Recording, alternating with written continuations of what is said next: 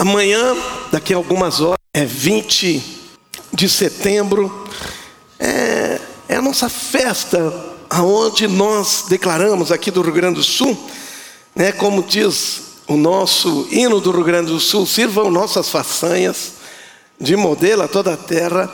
Ali não foi uma façanha por termos vencido a guerra dos farrapos, na verdade, perdemos. na verdade, entregamos, mas é, a façanha foi de que a gente ficou lutando dez anos, resistindo, porque estávamos sendo humilhados e os gaúchos se levantaram, se posicionaram e disseram: basta de toda humilhação, e nós não queremos, nós temos valor e nós queremos defender as nossas coisas. E por dez anos, nosso povo lutou realmente com garra, com gana. E o nosso estado hoje, queridos, tem uma característica muito interessante. Nós fomos colonizados, eu não sei se vocês sabem que o Rio Grande do Sul, lá no passado, 1780, 1790, era um estado preponderantemente de escravos. Haviam mais escravos aqui no Rio Grande do Sul do que pessoas livres. Por quê? Porque nós produzíamos aqui no estado charque para a nação inteira. Então, vinham muitos escravos para cá.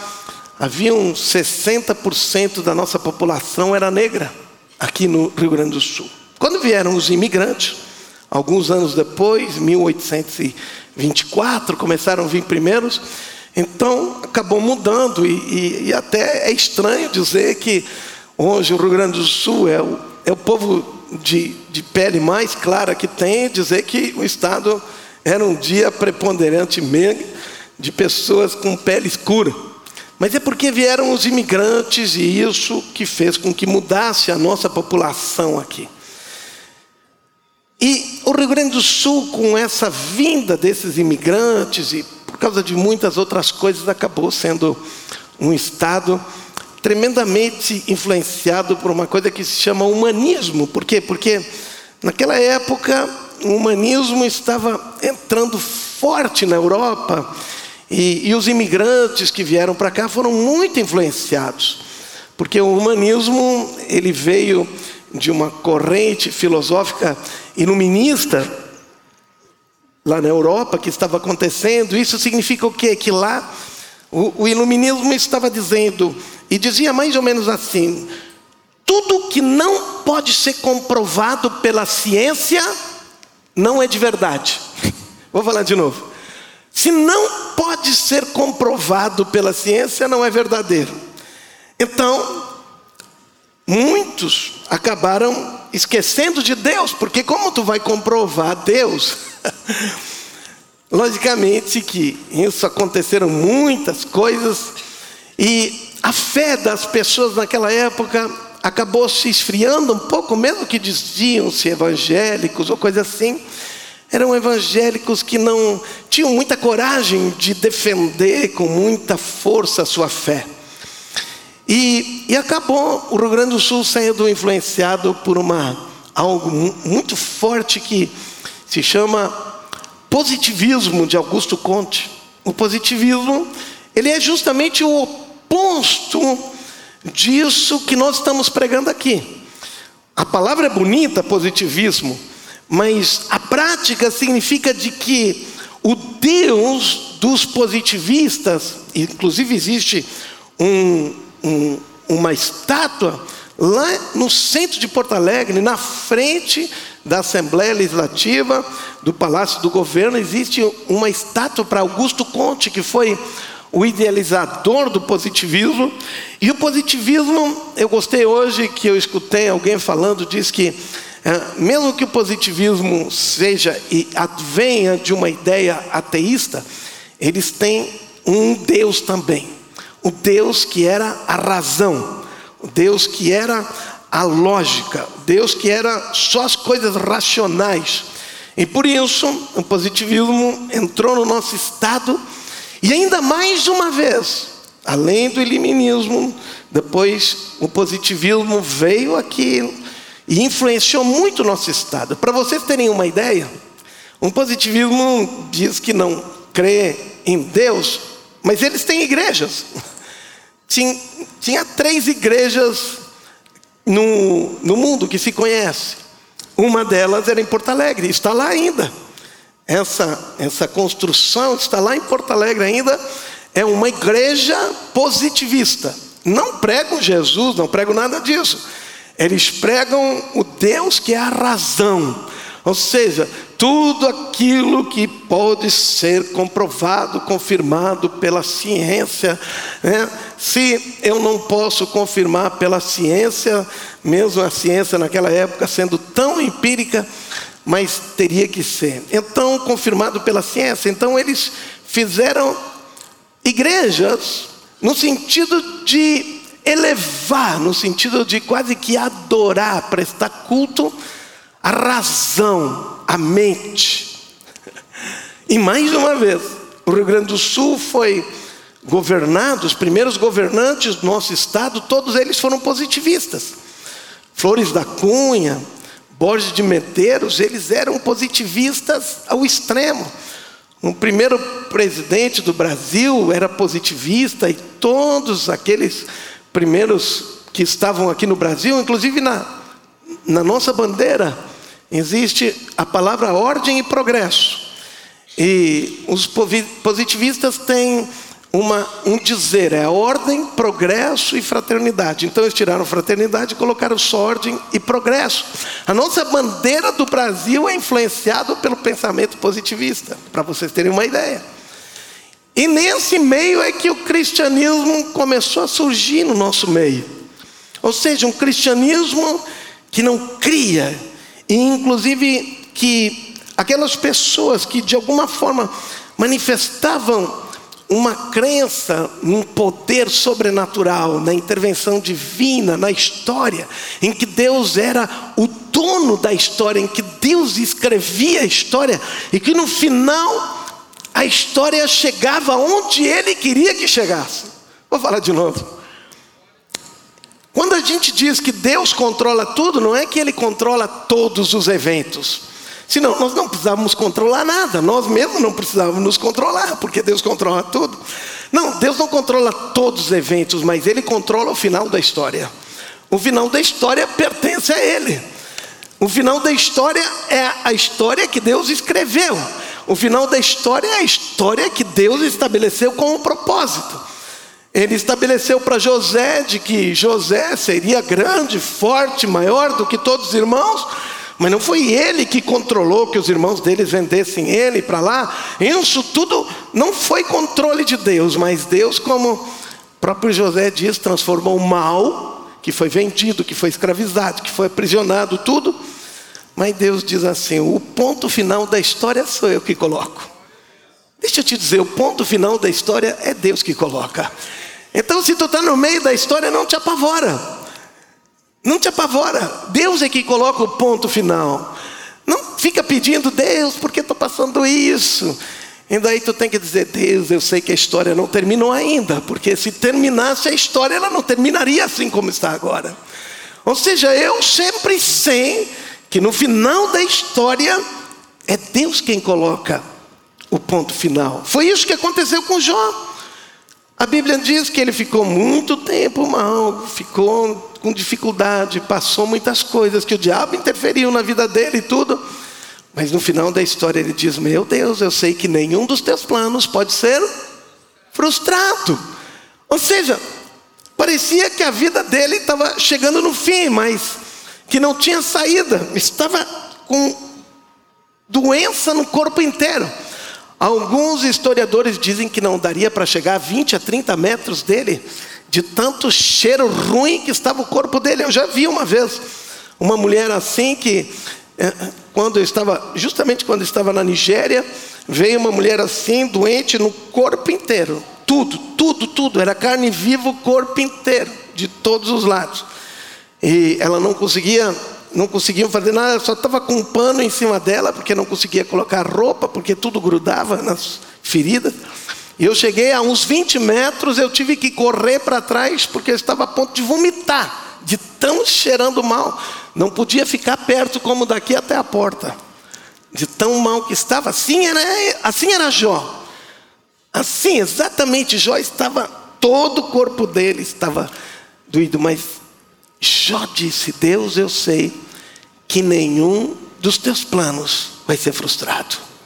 Feche os olhos. Diga assim: Deus, eu sei, na minha vida, que o teu plano para a minha vida não será frustrado. E tu fará de mim essa pessoa que tu tem projetado. Quero te servir, quero te amar, andar nos teus caminhos e confiar em ti para fazer com que todas as coisas venham, Senhor Deus, a me levar para o projeto que tu tens para a minha vida. Em nome de Jesus. Amém. Assim é esse nosso Deus. É um Deus que cumpre a sua palavra em tudo o que ele fala, em tudo o que ele diz, em tudo o que ele faz. Então, ele tem um projeto para o nosso estado. Muitas coisas já vieram. Os positivistas tentaram de alguma forma, colocar como que pecha, colocar como que aqueles pessoas que eram cristãos eram pessoas de segunda, terceira ou quarta categoria. Os positivistas, quando vieram para cá, aquelas pessoas que iam para a igreja, eles eles desprezavam, diziam: essas pessoas não conhecem a ciência, elas são pessoas místicas, não são pessoas que usam a razão. Lembra? O Deus do positivismo era a razão. Eles não pensam, eles não têm ciência, eles não têm, eles não, eles não têm educação. Então, eles colocavam como pessoas de segunda categoria. Quero te dizer, querido, jamais se sinta assim. Jamais pense assim de ti. Por quê? Porque nós que conhecemos a palavra, conhecemos aquilo que existe de melhor na face da terra. E quando alguém, porque tu é cristão, quer te desmerecer ou te desvalorizar, diz assim: tu não sabe o que está falando. Eu experimento aquilo que de melhor existe nessa terra, enquanto tu está aí mendigando e sofrendo, porque eu tenho um Deus que cuida de mim e quem cuida de ti. Agora, eu gostaria que a gente se levantasse e orasse por esse nosso estado. Sabe por quê? Preste atenção. Pode ficar ainda sentado um pouco. Porque o nosso estado, Deus tem um destino profético ao nosso estado. Deus tem, tem um destino para que a gente vá, avance, que a gente construa, como homens, como mulheres de Deus, a gente mude a história, a gente traga a glória de Deus, que as pessoas possam e consigam ver Deus operando no nosso meio. Um dia eu estava orando junto com outras pessoas, e daí Deus disse assim para mim: o Rio Grande do Sul é como que as pernas, os pés do Brasil. E é mesmo. É como que se fosse a parte mais baixa. Ou seja, nós somos lá embaixo, a parte mais baixa, os pés do Brasil. Então Deus disse assim: quando o Rio Grande do Sul se levantar, todo o Brasil se levanta e anda junto. Ou seja, nós precisamos entender que temos uma responsabilidade não conosco apenas, temos uma responsabilidade com a nação inteira, com o Brasil inteiro. Deus tem uma expectativa, Ele está esperando muito, a nação inteira está esperando muito de nós. Tem uma expectativa precisa, eles estão olhando para nós, estão focados em nós. Quando eu estava alguns anos atrás, um pouco mais de 10 anos atrás, um dos maiores profetas do mundo veio aqui para Porto Alegre e recebeu uma direção para visitar quatro cidades no Brasil. Ele não sabia por quê. Quatro regiões ele era para visitar no Brasil. E uma delas é Porto Alegre. Chuck Pierce, o nome dele, talvez até alguns tenham lido já algum livro dele. Chuck Pierce veio para cá Exatamente aquilo que muitos outros viram, também ele viu. E eu estava naquele dia que ele pregou, ele fez uma pregação só aqui. Eu tive o privilégio de estar sentado bem na frente, escutando ele lá quando veio ministrar em Porto Alegre, e ele disse: Deus disse muito claro, muito claro, muito claro, que todo, tudo aquilo que o Brasil vai ser depende desse Estado. Todo avivamento, todo mover que Deus quer fazer, vai vir daqui. Depois ele veio de novo, eu tenho várias gravações dele dizendo: o vento para o Brasil, a presença de Deus vem do sul, vem do sul, vem do sul. Que se levante o vento do sul. Então eu quero pedir para vocês, vamos orar agora. Eu quero que tu te levante e tu saiba que tu é tu é o alvo dos planos de Deus. Diga eu sou o alvo dos planos de Deus. Deus tem planos para fazer aqui nesse Brasil, Deus tem planos para fazer, mas esse estado, a minha vida, a tua vida, nós aqui, aquilo que Deus quer fazer, porque nós precisamos entender que, que Deus quer fazer muito mais do que abençoar nossas vidas, particularmente. Deus quer que através da nossa vida, um estado, uma nação inteira seja abençoada muita gente seja abençoada. Não tenha uma visão curta, não tenha uma visão pequena daquilo que Deus quer fazer com a tua vida. Não tenha uma visão pequena daquilo que Deus quer fazer conosco. Um dia eu pedi para Deus, porque eu só orava, as pessoas vinham, tinham um problema, tinham outro problema, tinham outro problema, tinham outro problema. E daí eu comecei a orar a Deus e eu comecei a me ver como se Sabe, como que se o diabo estava correndo na minha frente numa, numa estrada, numa rua de uma cidade, e ele estava bagunçando a rua. Tinha um lixo, ele, ele, ele derrubava o lixo. Tinha um banco na rua, ele derrubava o banco, botava no meio da rua. Tinha outras coisas. Tinha um canteiro de flor, ele estragava todo o canteiro. E eu estava indo atrás naquela rua. Eu levantava o lixo, e eu estava colocando o banco no lugar, arrumando as flores de novo, estava. E daí eu disse: Deus, eu não posso imaginar que isso é função de Deus, de um homem de Deus, está correndo atrás do diabo e, e, e, resolvendo as coisas que ele estragou. Então Deus exatamente me falou isso. Ele disse: Olha, no início da vida das pessoas é assim. As pessoas vêm, e elas estão bagunçadas a vida delas, o diabo fez e bagunçou.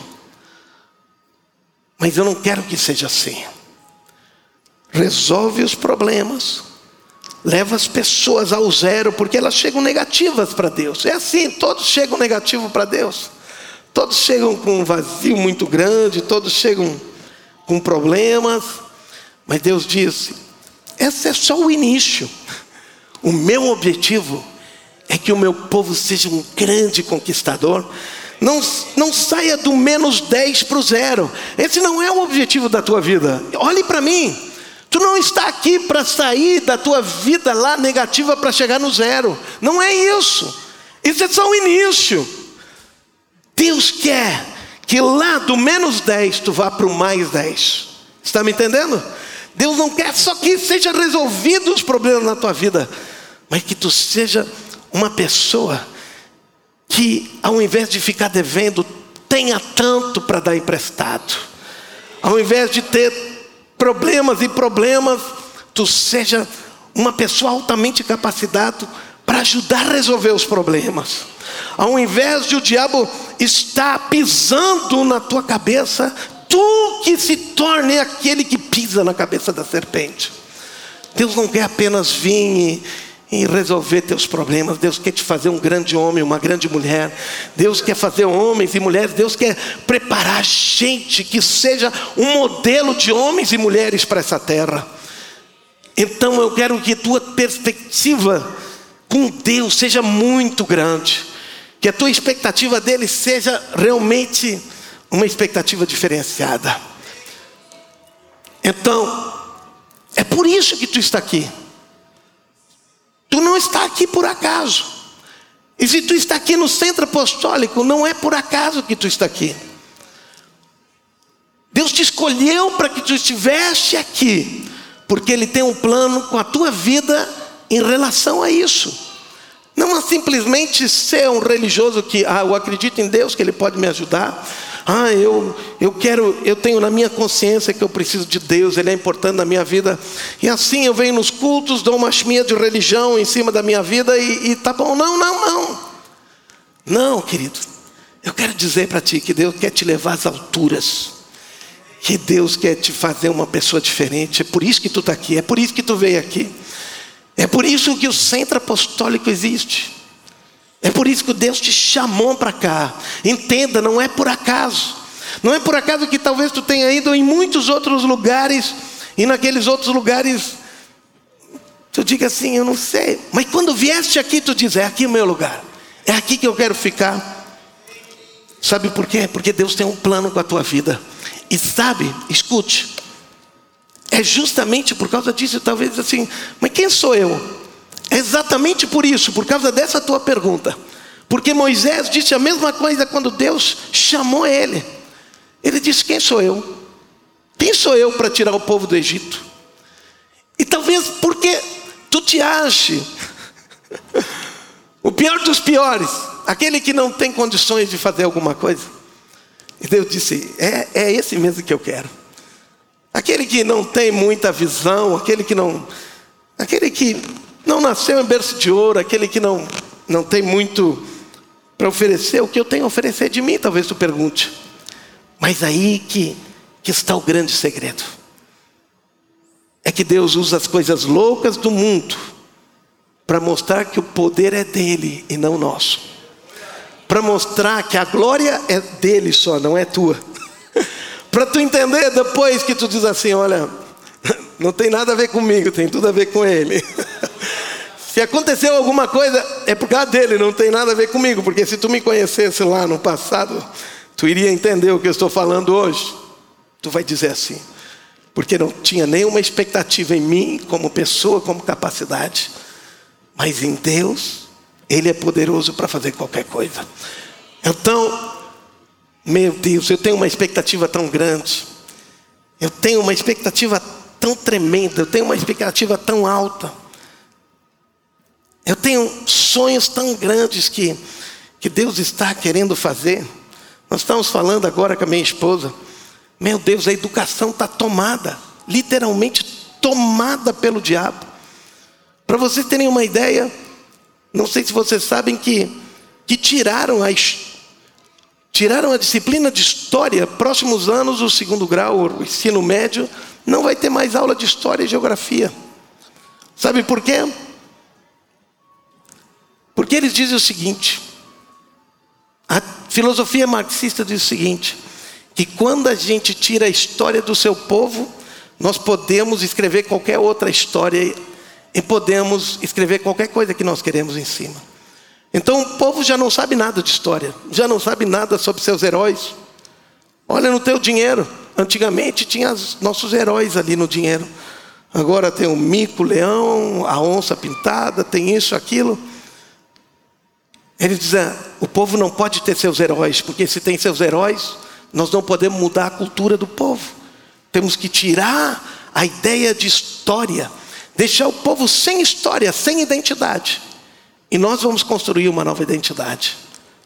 É isso que estão fazendo, mas sabe o que vai acontecer? É nós, como igreja, que vamos construir uma nova identidade para o nosso povo. E tu tem essa missão, junto nós todos. Mas nós precisamos sonhar, nós precisamos dizer: nós vamos construir uma identidade para este povo. Nós vamos trazer, vamos colocar o povo que tem uma identidade, que saiba quem é seu Deus. E entender que Deus tem um propósito para esse estado, um propósito apostólico para esse estado. O Rio Grande do Sul, gente, saiu para todo o Brasil, para não dizer para todo mundo. Outro dia eu estava lá numa cidadezinha lá na, na, na China, uma cidadezinha pequena. Eles disseram assim: aqui nessa cidade é que moram as pessoas que, que são os pilotos de avião, que, pilotos e gente de avião que, que vem das outras nações. Esse é o lugar aqui que mora aqui. Não, achei isso legal. Daí eles disseram: tem uma churrascaria gaúcha aqui, quer ir lá? Os gaúchos estão lá.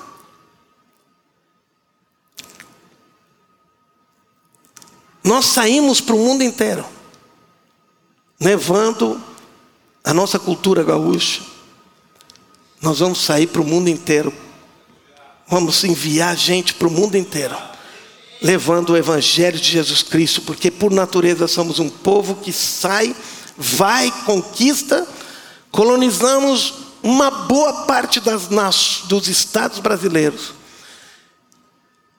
Mas vamos não apenas levar a cultura gaúcha, vamos levar o reino de Deus também. Vamos preparar um povo ousado, um povo que sai, um povo que é conquistador, que conhece o seu Deus. Fecha teus olhos, vamos orar. Vamos orar pelo nosso estado agora. Vamos orar pelo lugar que Deus nos colocou aqui. Um dia, quando eu estava estudando todas essas coisas, e eu percebi que talvez o Rio Grande do Sul seja um dos estados mais difíceis, mais difíceis de, de, de, de ser conquistado para Jesus, um dos estados que a história podou uma qualquer raiz que surgisse do evangelho, o diabo sempre estava ali tentando podar tudo. Como foi quando aconteceu com Jesus. Jesus nasceu, o diabo foi lá e queria eliminar Jesus. Quando Moisés nasceu, Deus tinha um plano, e logo, logo disseram que tinham que matar ele, porque Deus tinha um plano. Deus tinha um plano, entendam, quando o diabo faz um esforço muito grande para minar, para não deixar que as coisas aconteçam, entenda uma coisa. Quando isso acontece, é porque Deus tem um plano muito grande. E o diabo sabe. Por isso eu sei que Deus tem um plano na minha vida. Porque quando eu estava no início da minha vida, 22 anos, o diabo tentou tirar minha vida de todos os jeitos. Se manifestava alguém endemoniado aqui, os demônios diziam: Nós vamos te matar, nós vamos te matar, nós vamos te matar, nós vamos te matar. Não conseguimos te matar lá na harmonia, mas nós vamos te matar. Porque Deus tem um plano, e Deus tem um plano para ti, Deus tem um plano para nós. Deus tem um plano para esse estado, Deus tem um plano para essa cidade. Deus tem um plano. E nós precisamos nos levantar, te preparar, para que tu seja essa pessoa diferente. Vamos orar agora. Levanta tuas mãos para que nós oremos pelo nosso estado. Talvez aqueles que estão do meio para trás, se virem para o outro lado lá, se virem para a entrada aqui. Aqueles que estão nos lados, se virem um para. Aqueles que estão na direita, se virem para a direita. Aqueles que estão na esquerda, para a gente levantar as mãos para todo o nosso estado. Para todos os lados aqui, para o norte, para o sul, para o leste e oeste. E vamos orar pelo nosso estado. Queridos, chegou o tempo, chegou, é o tempo de avanço, é o tempo da glória de Deus. É o tempo de nós vermos, de influenciarmos este mundo. Deus, em nome de Jesus, nós estamos aqui, Senhor, porque nós cremos na Tua palavra. Cremos, Senhor, nesse tempo que estamos vivendo, que é um tempo de conquista, que é um tempo de avanço do Teu reino, Senhor que é o tempo de avanço para que a tua glória, Senhor, comece, Senhor Deus, a, a, avançar, a sair, Senhor, sair das quatro paredes, sair, Senhor Deus amado, simplesmente de dentro de um templo, porque aqui, Senhor Deus, nós somos que nem sal dentro do saleiro, mas a tua palavra diz que nós temos que ser sal para a terra, Senhor Deus a terra e não para a igreja. Não adianta sermos sal dentro do saleiro, não salgaremos nada. Precisamos sair e, Senhor Deus, mostrar. É isso que tu disseste: salgar a terra, dar outro sabor, mudar aquilo que estava apodrecendo. Porque, Senhor, se nós não formos sal nessa terra, Senhor Deus amado, se não formos sal para essa terra, o sal servia para tornar, naquela época, as coisas imputrescíveis, servia para desidratar os alimentos e fazer com que eles como não tinham refrigerador, fazer com que eles tivessem uma vida longa. Senhor Deus, assim precisamos ser. Senhor Deus, precisamos ser como sal para este mundo, porque se nós não formos sal para este mundo, este mundo vai apodrecer cada dia mais. Senhor, esse mundo precisa de nós, homens e mulheres. Senhor, precisa de cada um que conhece a tua palavra. De cada um, Senhor Deus, que tem o Espírito Santo vivendo e morando junto de si para, Senhor, fazer com que este mundo seja preservado, fazer com que, Senhor Deus, a tua glória saia daqui de dentro e vá atuar em toda a nossa sociedade, em nome de Jesus. Ah, Senhor, ah, meu Deus, Senhor Deus, tu disseste para nós sermos luz do mundo e não luz da igreja.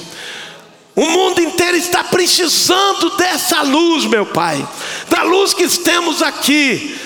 Senhor Deus, tu nos chamou e tu disseste: Vós sois a luz do mundo. Nós somos a luz para esse mundo e queremos ser a luz para o mundo, não apenas a luz para a igreja, queremos ser a luz para aqueles, Senhor, que estão precisando de luz, que estão em trevas, que estão perdidos. Senhor, queremos ser a luz e eu quero agora abençoar cada pessoa que está aqui. Senhor Deus, que entenda que precisa, Senhor, olhar mais adiante, mais para cima, que precisa, Senhor Deus, parar, Senhor Deus amado, de olhar egoisticamente para si, Senhor Deus, e encontrar, Senhor Deus, a Sua grandeza no Teu plano, no Teu projeto naquilo que tu queres fazer. Muito obrigado, Deus. Muito obrigado. Diga muito obrigado, Deus. Diga assim: nós oramos por esse estado. Nós oramos pelo Rio Grande do Sul que cumpra o destino profético que essa terra tem. Para que se levante e seja um povo apostólico que saia e leve a glória de Deus. Por onde ande, por onde vá, leve a glória de Deus, em nome de Jesus, e mude, mude completamente, transforme a sociedade, em nome de Jesus, em nome de Jesus. Todos digam amém, amém, e amém. Vamos dar um aplauso ao Senhor.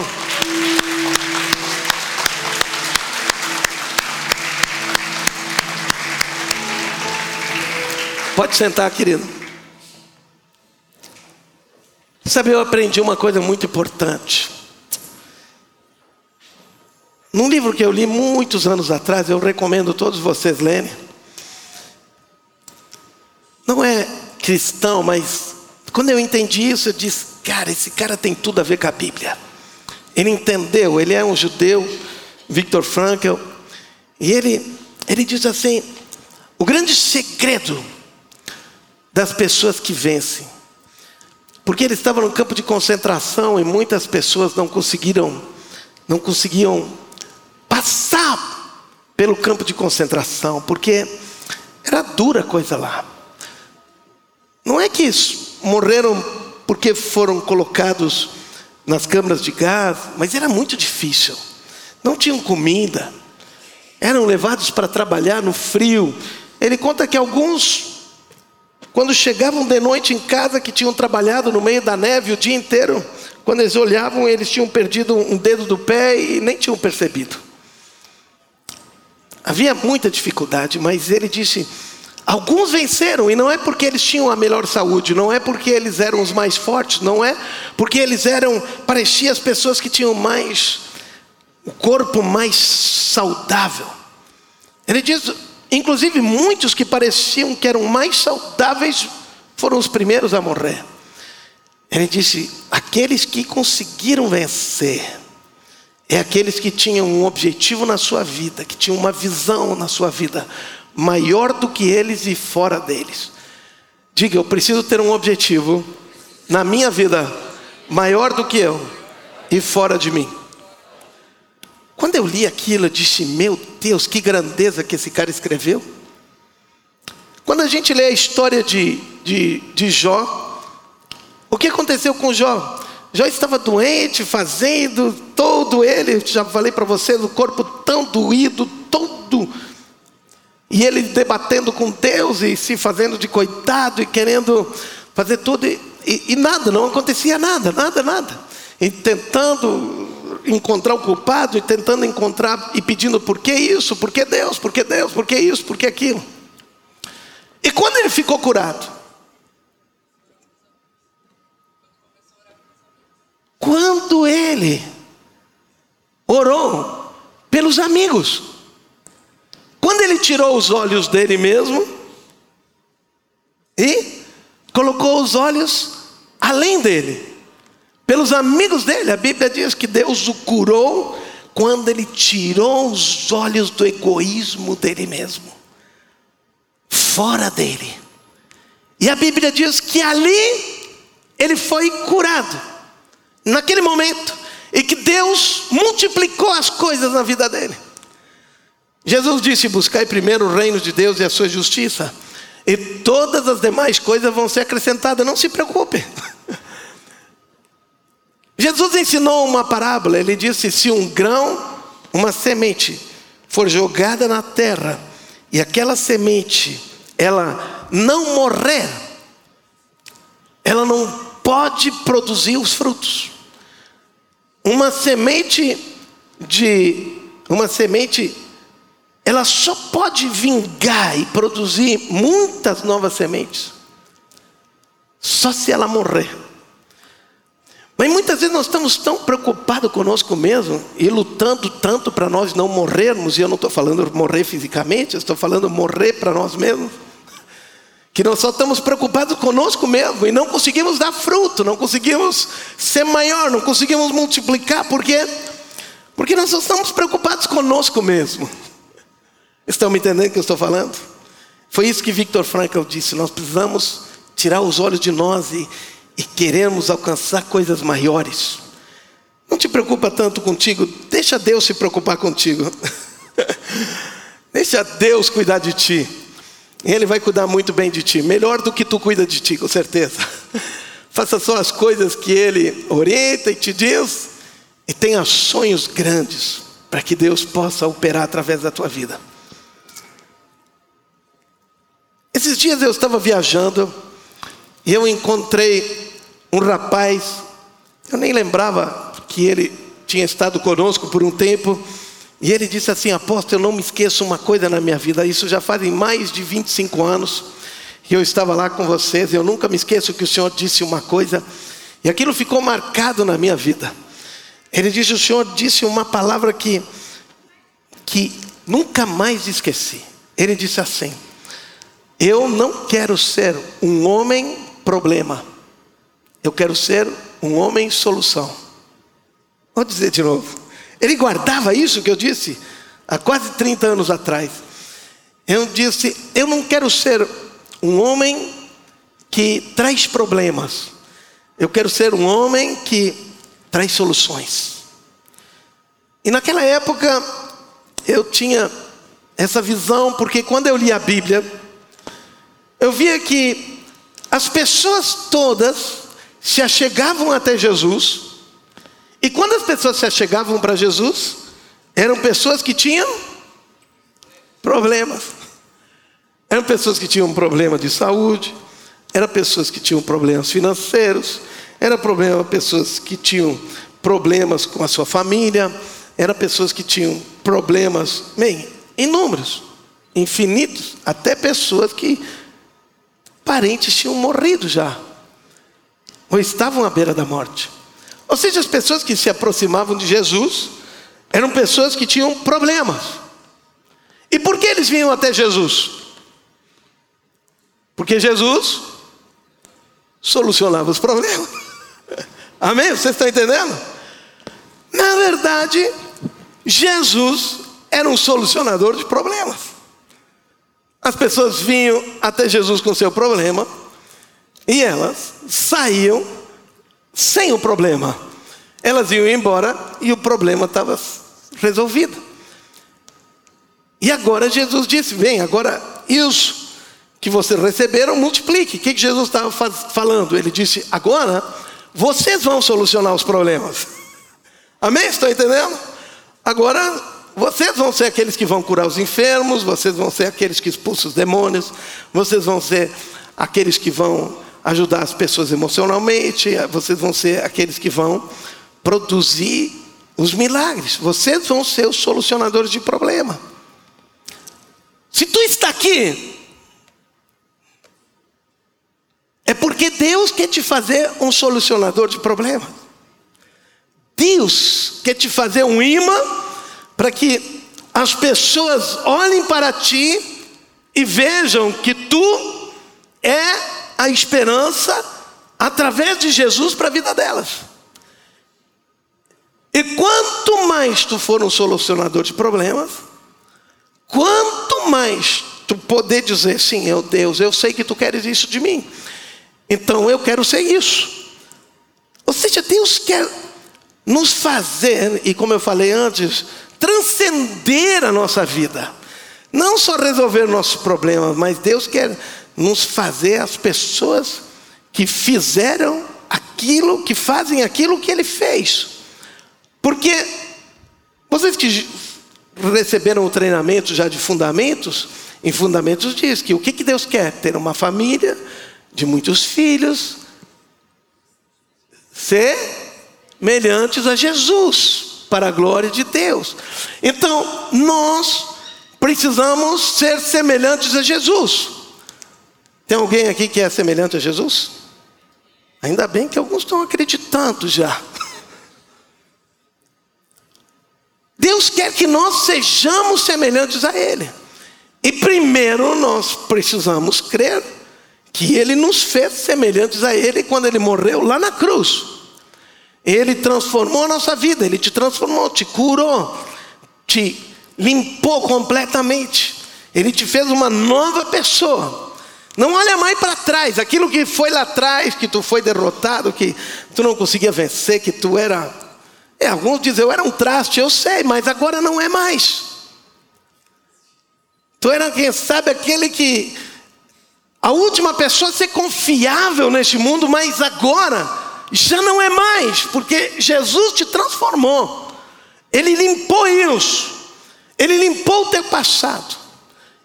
Melhor ainda, ele nem se lembra mais disso. E se ele não se lembra, por que tu fica aí? Eu gosto muito da Catherine Kuhlman, que foi uma das mulheres que mais operou milagres aqui nessa terra. E ela vivia uma vida, meu Deus do céu, uma vida toda errada antes. E se converteu com quase 40 anos.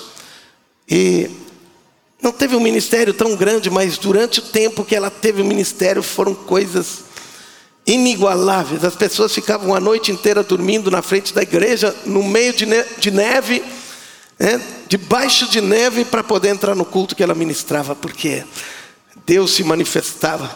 E um dia perguntaram para ela: por que a senhora não fala do seu passado? Ela disse: porque não existe mais. Teu passado não existe mais. Foi, acabou, terminou. Ele foi limpo, tu é nova criatura. E agora Deus quer te fazer semelhante a Jesus. Ele quer fazer com que a tua vida seja como era de Jesus. Lembra quando os cristãos eles chegaram lá em Antioquia, a Bíblia diz que eles não tinham esse cognome de cristãos. Eles receberam esse nome lá de cristãos. E cristãos, ele diz assim, mas esses não são cristãos. E o que significava cristãos? Pequenos cristos. Ou seja, eles eram que nem Jesus. Eles dizem, olha, são os Jesus em miniatura. São xerox de Jesus. Tem alguém aqui que quer ser xerox de Jesus aí? É isso que Deus quer que nós sejamos. A Bíblia usa uma vez a palavra caráter. Uma só vez, é uma palavra grega. Lá no livro de Hebreus, capítulo 1, versículo 3. Não está traduzida como caráter. Está escrito que nós somos a imagem perfeita dele. Nós, Jesus era a imagem, e consequentemente nós também somos. Somos a imagem. Caráter significa aquilo é uma uma replicação, um xerox, uma imagem perfeita. Então, quando diz assim, tu precisa ter o caráter de Jesus, tu está falando, tu precisa ser exatamente como ele é, porque é a imagem dele. Nós precisamos ter o caráter, a imagem de Jesus. Sermos cristãos, pequenos cristos. As pessoas olhar para nós e dizem: Uau, assim Jesus era também. Ele quer que nós sejamos isso. Ele nos chamou para isso. Para sermos solucionadores de problemas e não causadores de problemas. Vocês já viram que tem pessoas que por onde passam, meu Deus do céu, deixam um rastro atrás dela. Não de coisa boa, mas de coisa ruim, de problema. Aonde eles passam, diz assim, fulano estava aqui, estava. Causaram confusão, falavam coisa negativa, falaram mal de outros. Sempre aonde vão, onde vão, arrumam uma briga, acusam as pessoas. Sempre, sempre estão destruindo. Eu disse, Deus, eu não quero destruir, eu quero construir. Tem alguém que quer construir mais aqui também? Nós fomos chamados para construir, para edificar. Se existe uma palavra que descreve o que é um povo apostólico é um povo que edifica. Tem um apóstolo lá, de, lá da, da, da região da, de Vietnã, e ele diz o seguinte: exatamente isso. Ele disse: Eu estudei tudo para entender o que era um apóstolo. Daí ele disse: Eu escrevi esse livro. O nome do livro em inglês é Edifying. Significa eu estou construindo, eu estou edificando. E ele disse: se existe alguma coisa que que nos leva, que faz com que alguém seja apostólico, é que ele está construindo, ele não está destruindo, ele está construindo. É isso que nós precisamos ser: pessoas que estão construindo, que resolvem problemas. Jesus tinha essa visão. Vamos, projetar aqui o livro de João, capítulo 9, versículo 1. Aqui fala de que vieram até Jesus e apresentaram um cego de nascença para ele. E quando apresentaram esse cego de nascença, pensa, ele era cego de nascença. E outro dia me perguntaram sobre, sobre isso. Olha, o, o que pediram para Jesus? E passando Jesus, viu um cego de nascença. Continua. Versículo 2. Perguntar-lhe os seus discípulos, Rabi, quem pecou, este ou seus pais, para que nascesse cego? Como é que ele podia ter pecado se nem nascido ele tinha? Olha que pergunta estranha essa. Ele nem sequer nascido tinha, eles disseram foi ele que pecou no, no ventre da mãe ou não sei aonde. Como ele podia ter pecado? Parece que eles estavam querendo fazer uma charada para Jesus porque era lógico que não tinha sido ele. Então, talvez eles queriam colocar a culpa nos pais dele, ou qualquer coisa assim.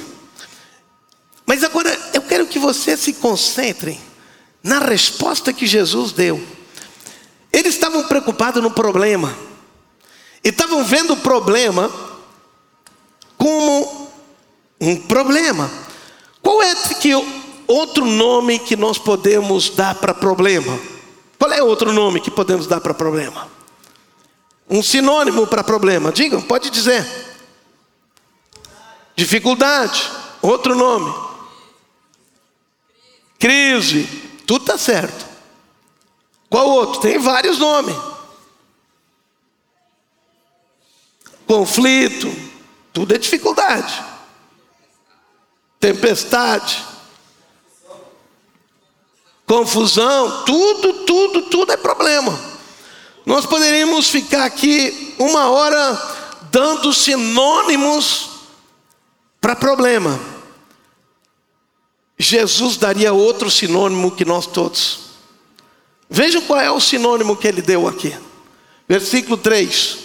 Respondeu Jesus: Nem ele pecou, nem seus pais mas foi para que nele se manifestasse as obras de Deus. Ele estava sendo indagado sobre o problema. E quem foi, de onde veio o problema, como foi, queriam que tivesse ali eh, envolto do problema e discutindo o problema.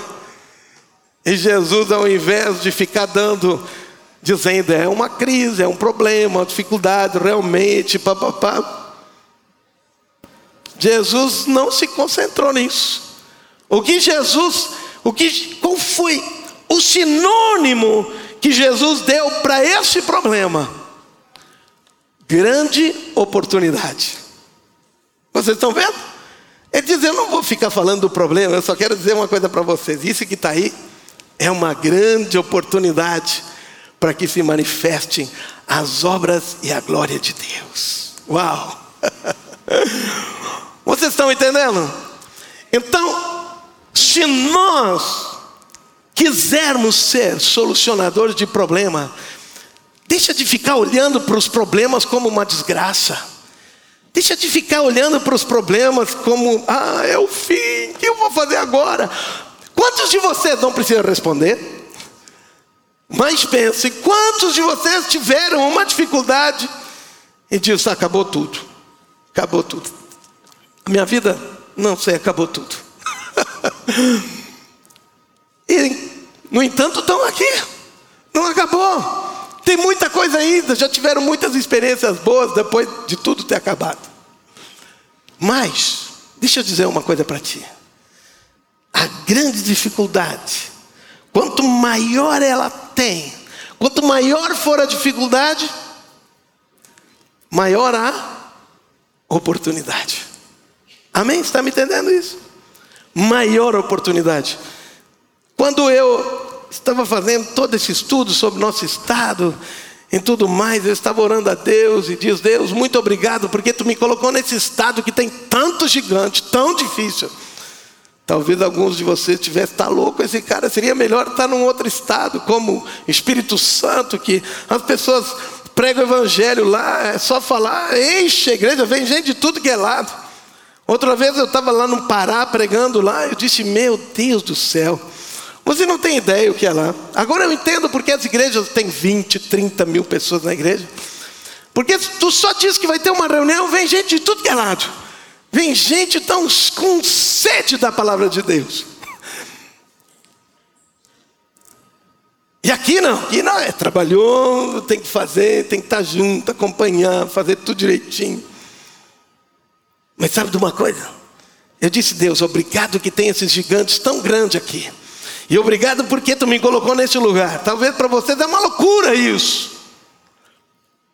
Mas eu disse, porque eu sei que para vencer esse gigante, eu vou ter que ter mais força que todos eles. Vou ter que ter mais força que o gigante. E se é o maior gigante, eu sou o maior privilegiado desse país. Por quê?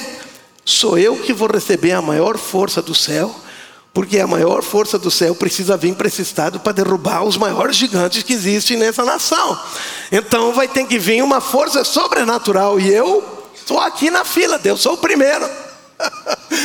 Estou pronto para receber isso.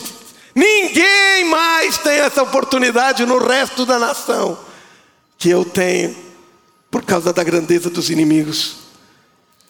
Então, quando nós começamos a entender que cada situação difícil, cada problema, cada momento, cada dificuldade que nós passamos, não é para para que a gente esmoreça, enfraqueça.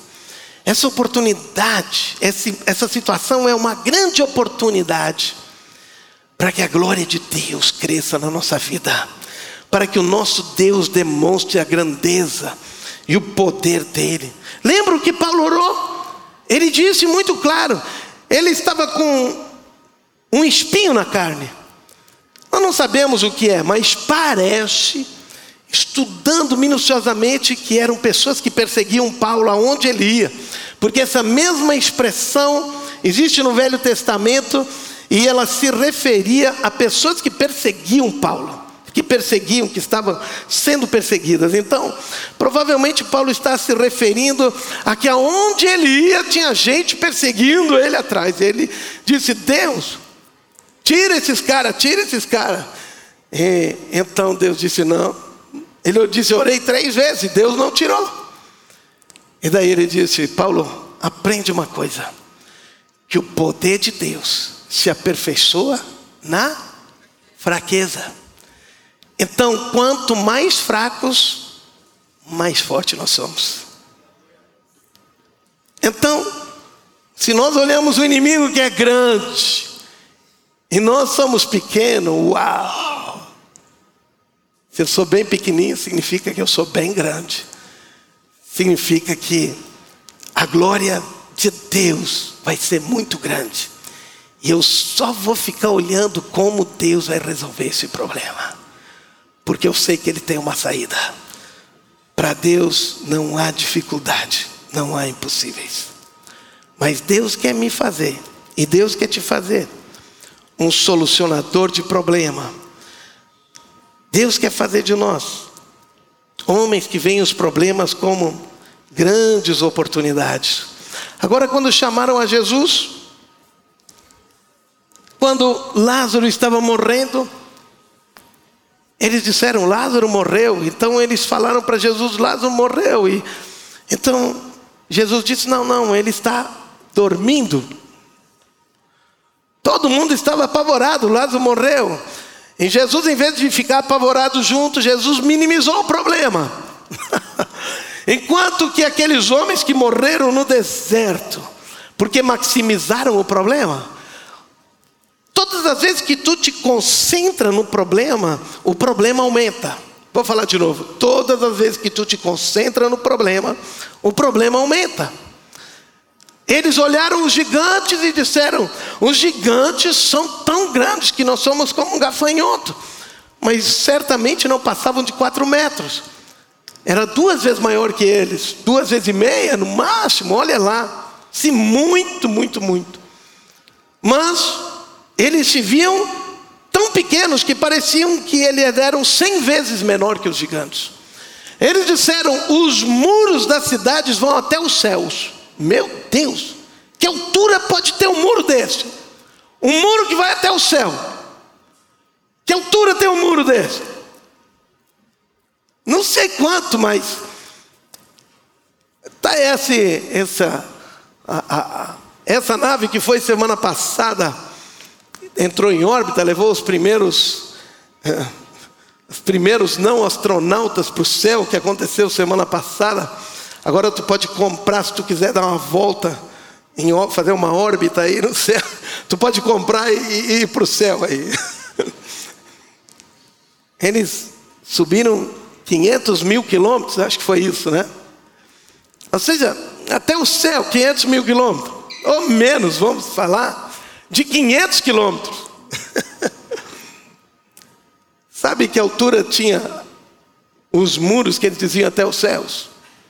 de 8 a 9 metros. Mas eles estavam tão concentrados no problema que eles disseram: os muros vão até os céus. E os gigantes são tão grandes que nós somos cem vezes menor do que eles. E eles maximizaram o problema. Porque estavam tão concentrados, estavam tão apavorados, olhando e concentrados e, e olhando o problema que eles aumentaram o problema. E quando os discípulos vieram para Jesus e disseram: Lázaro é morto, ele diz: Não, não, ele só está dormindo. O que Jesus fez? Minimizou o problema. É mais fácil, me diga uma coisa: é mais fácil acordar um cara que está dormindo? Ou é mais fácil crer que um morto vai se ressuscitar depois de quatro dias? É, para mim é muito mais fácil acreditar que eu vou dar, oh, acorda, está na hora, vamos lá. Agora, quando nós dizemos que os muros vão até o céu, que os gigantes são cem vezes maior que nós, um problema fica muito mais difícil de resolver, a tal ponto que não resolveram. Então, se nós quisermos aprender a ser solucionadores de problema, para de ficar aumentando os problemas. Para de ficar, de ficar encontrando problema em tudo. Parece que é aquele Sherlock Holmes dos problemas, porque aonde vai estar tá procurando problema. Parece que a glória é encontrar problema. Parece que a glória é encontrar defeito nas pessoas. Parece que a glória é dizer: olha, eu não sei, mas me parece. Querido, para de encontrar problema. E se tiver algum problema, assim, vamos lá, vamos resolver e pronto, acabou. Não, Almeida, é, agora eu não sei o que vai acontecer. Qual vai ser a solução? Deus sempre tem uma solução. Deus sempre tem uma solução. Não maximiza os problemas.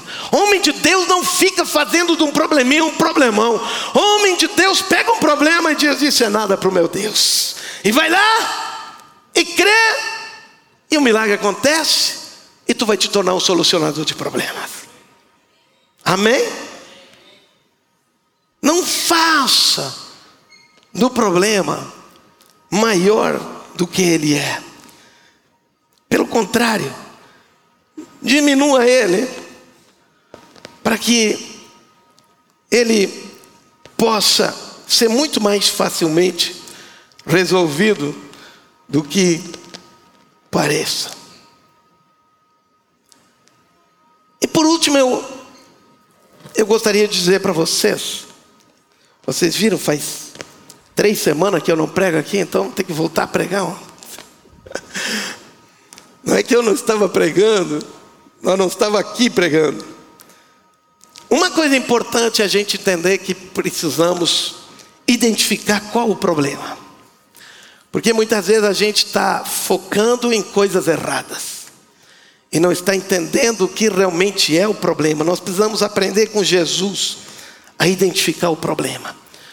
Jesus estava orando no monte, com dois dos seus discípulos, estava lá no Monte da Transfiguração, e os seus discípulos, uma mulher trouxe o seu filho, e, e, e era um, não era um probleminha, era um demônio forte. E a Bíblia diz, a mulher conta, e é a única vez na Bíblia que nós encontramos que alguém descreve por detalhes o tamanho do problema. Porque Nunca na Bíblia a gente vê detalhes dos problemas. Assim, detalhes como aquele que aquela mulher veio dizer. Ela disse: Olha, esse meu filho é um filho que é tomado pelo demônio, e daí o demônio joga ele no chão, às vezes joga ele no fogo, depois joga ele na água, depois ele espuma pela boca, depois ele fica com os olhos. E, e, e isso começou a acontecer na frente dos discípulos. E os discípulos foram lá e impuseram as mãos e, e tentaram expulsar demônio de tudo que é jeito, e, e demônio não foi embora. Não saiu. Não é que eles eram inexperientes. Isso já tinham caminhado muito, já tinham expulsado muitos demônios, já tinha, Jesus já tinha mandado eles de dois em dois, eles já tinham experiência. Não é que eles não tinham experiência, eles eram já bem experimentados naquela altura do ministério. Eles já tinham feito muitos milagres pelas mãos deles, eles mesmos disseram: quando tu nos enviaste, né, os demônios nos obedeciam e os enfermos eram curados, eles já tinham tido muitas experiências de curar e libertar pessoas, mas agora, algo diferente estava acontecendo. Então, eles agora nesse momento, quando Jesus chega e então aquela mulher vai correndo até Jesus e conta a história. Jesus, eu tenho meu filho e, e, e, ele é endemonizado e os teus discípulos não conseguiram expulsar o demônio. Uau! E Jesus olha para eles. E agora preste atenção. Jesus não olhou para aquele demônio e diz: Uau! É um demônio mesmo, é? Difícil é a situação. Uau! Nunca tinha me deparado com um bichano desse aí. Não! Porque esse não era o verdadeiro problema. Jesus olha para os discípulos e diz o que para os discípulos? O problema não estava naquele demônio. O que Jesus disse para os discípulos? Ó oh, geração incrédula e perversa, até quando estarei no meio de vós? E Jesus não falou nada a respeito do demônio, não falou nada aquilo que era o grande problema, porque este não era nada, comparando com a incredulidade dos discípulos. Vocês me perguntam, como assim, apóstolo? Entendo que o problema não era o demônio, o problema era a incredulidade dos discípulos. Mas como? Eles já tinham expulsado tantos demônios, já tinham curado tantos enfermos, e agora, de repente, eles não têm mais fé? Não, mas preste atenção. Todas as vezes que a Bíblia fala em incredulidade, ela não está falando de falta de fé. Vou falar de novo. Todas as vezes que a Bíblia fala de incredulidade, ela não está falando de falta de fé. Falta de fé é uma coisa, incredulidade é outra coisa. O que é a incredulidade diferente da falta de fé? Falta de fé é quando tu não crê. Mas incredulidade pode estar junto da fé. Vou falar de novo. Tu pode ter incredulidade e ao mesmo tempo ter fé. Mas como acontece isso? Quando aquele aquele homem, um outro homem agora foi pedir para Jesus para que curasse o filho de, que era leproso. Jesus pediu para aquele homem: Tu crê? Daí ele disse: Eu creio. Vejam, ele cria. Mas ele disse assim: Me ajuda na minha incredulidade. Foi traduzido como falta de fé. Mas, mas como é que. Ele diz: Eu creio, mas me ajuda na minha incredulidade. Quer dizer, ele cria, mas tinha incredulidade ao mesmo tempo. Como alguém pode crer em ter incredulidade? Por quê? Escute, todas as vezes que na Bíblia fala sobre incredulidade, está falando, está falando de que aquilo, as circunstâncias difíceis, o problema, aquilo que tu está vendo, aquilo que tu está percebendo, aquilo que está entrando pelos teus cinco sentidos, aquilo que está ouvindo, ou seja, as coisas materiais, físicas, visuais, te influenciam mais do que a tua fé. Vou falar de novo. Aquilo que tu está vendo, o que é incredulidade? É seguir mais aquilo que tu está vendo do que aquilo que Deus disse na palavra dele. Então aquele demônio estava ali, para lá e para cá com o menino, para lá e para cá com o menino, para lá e para cá com o menino. E os discípulos viram aquilo, toda aquela algazarra, toda aquela força que aquele demônio tinha. E eles foram influenciados por aquilo que eles estavam vendo. Estão me entendendo o que eu estou falando? Quando o pai olhava o filho leproso e tanto tempo estava ali, quando Jesus pediu, tu crê? Ele diz, eu creio. Mas ele estava influenciado, olhando para o filho doente, daquele jeito, vendo as feridas no filho. Ele diz, eu, eu, eu eu tenho problema, porque eu estou sendo influenciado por aquilo que eu vejo. Qual era o problema dos discípulos? Eles estavam sendo mais influenciados por aquilo que eles estavam vendo do que por aquilo que a Bíblia está dizendo. Está me entendendo? Se Deus disse que ia fazer, às vezes eu fecho os olhos quando Paul Young Cho estava construindo a grande igreja, ele foi lá, viu o buraco, ele não tinha um centavo, era um buraco enorme. Morreu faz semana passada. Pastor da maior igreja do mundo, ele disse: Eu tive que ficar, eu tive que fechar os olhos para não ficar incrédulo. Porque se eu visse tudo aquilo, como é que eu ia pagar tudo aquilo? Ele diz, mas Deus disse que ia fazer com que dinheiro ia vir e nós vamos pagar. Deixa eu dizer uma coisa para ti, não seja incrédulo. Não seja influenciado por as coisas, pelas circunstâncias, pelas dificuldades, por aquele que está olhando pelo tamanho dos gigantes. Vá direto ao problema. Porque aquele que crê, tudo pode. Não há nada impossível para aquele que crê. Se tu crê, Deus vai fazer. As coisas vão acontecer. Então o problema não era aquele demônio, o problema era a incredulidade. Se levante, querido, e seja aquele homem, aquela mulher que soluciona problema. Para ele não há nada impossível, nada, nada, nada, nada. Ele quer te fazer um homem, uma mulher que transcende tudo isso, que é guiado, que é dirigido por aquilo que Deus disse e não pelas circunstâncias. Por quê? Porque nós somos guiados não pelo que vemos, isso é incredulidade, mas nós somos guiados pela fé. É isso que Paulo escreveu. E ser guiado pela fé é ter certeza. Lembro que é fé, fé é certeza das coisas que se esperam. E a convicção de fatos que, se não vem, eu não estou vendo, mas se Deus disse que ia fazer, Ele vai fazer. Porque na verdade, Ele já fez. Só está esperando as coisas para se tornarem visíveis agora, mas já estão à disposição.